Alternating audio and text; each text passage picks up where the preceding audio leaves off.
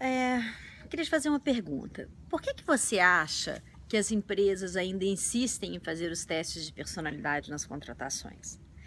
Ah, bom, você sabe que eu trabalho com empresas há muito tempo, não sou contra testes de personalidade, mas a pergunta é por que, que você acha que elas insistem nisso?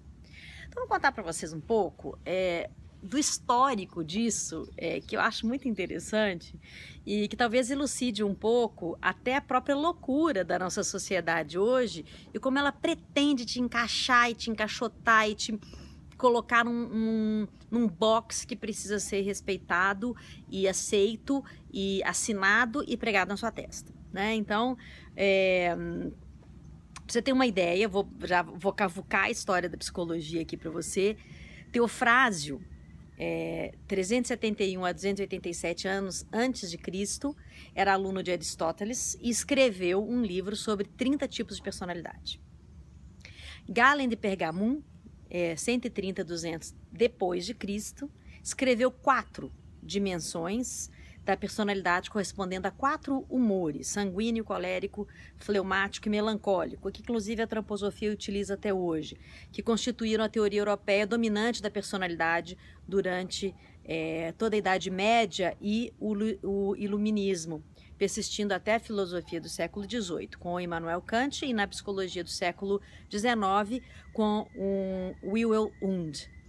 É, depois, mais caminhando um pouco mais para frente, a psicologia da personalidade do século XX desenvolveu métodos estatísticas um pouco mais sofisticados, obviamente computadorizados, é, com bastante número, utilizando mais a, a, os números mesmo, é, e tentando encontrar a natureza de cada ser desse planeta, é, com dimensões de personalidade. Aí na década de 40, Raymond Cattell propôs 16 dimensões da personalidade, enquanto o sistema Myers-Briggs defende quatro, e que existe até hoje, tá? aquele MBTI. É, na década de 70, é, Hans Eisken argumentou a favor de três dimensões. E todos esses modelos se eclipsaram. O que, que significa isso? como você pode de fato encaixotar uma pessoa num sistema é, onde ela entra para trabalhar em algum local já pré-determinado quem ela é. Isso é, eu acho isso bastante perigoso. Adoro antroposofia, vocês sabem disso.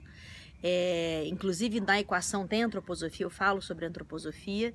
É, fiz a minha formação antroposófica. É, e acho que da, da, é, da linha ocidental de, de, de, percepção de personalidade é a antroposofia mais interessante.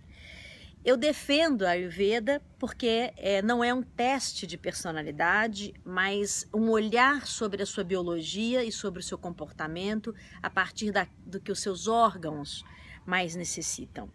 Então, eu queria muito é, abrir mais essa informação para vocês sobre como a Ayurveda funciona, como é Vata, Pitta e Kapha, é, que vocês vão ficar super curiosos, eu tenho certeza. É, e depois vou fazer um link, quem sabe eu faço um bônus para vocês aí de um, é, de um pequeno, um livrinho curtinho de características de cada um, que eu acho que pode ser muito interessante. Mas o objetivo desse vídeo mesmo é dizer, preste atenção, é, o encaixotamento da sua personalidade pode destruir também a sua carreira. Então, é, veja como você consegue expor o seu ser a partir das, da adaptabilidade do seu espaço.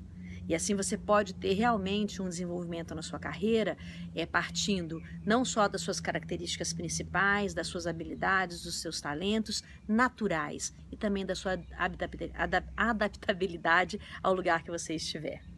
Meu nome é Flávia Lippe, eu estou aqui com aquela proposta de fazer a equação do nosso cotidiano e falar sobre temas, é, sobre assuntos importantes que fazem com que a gente é, destine um pouco da nossa vida a essas questões.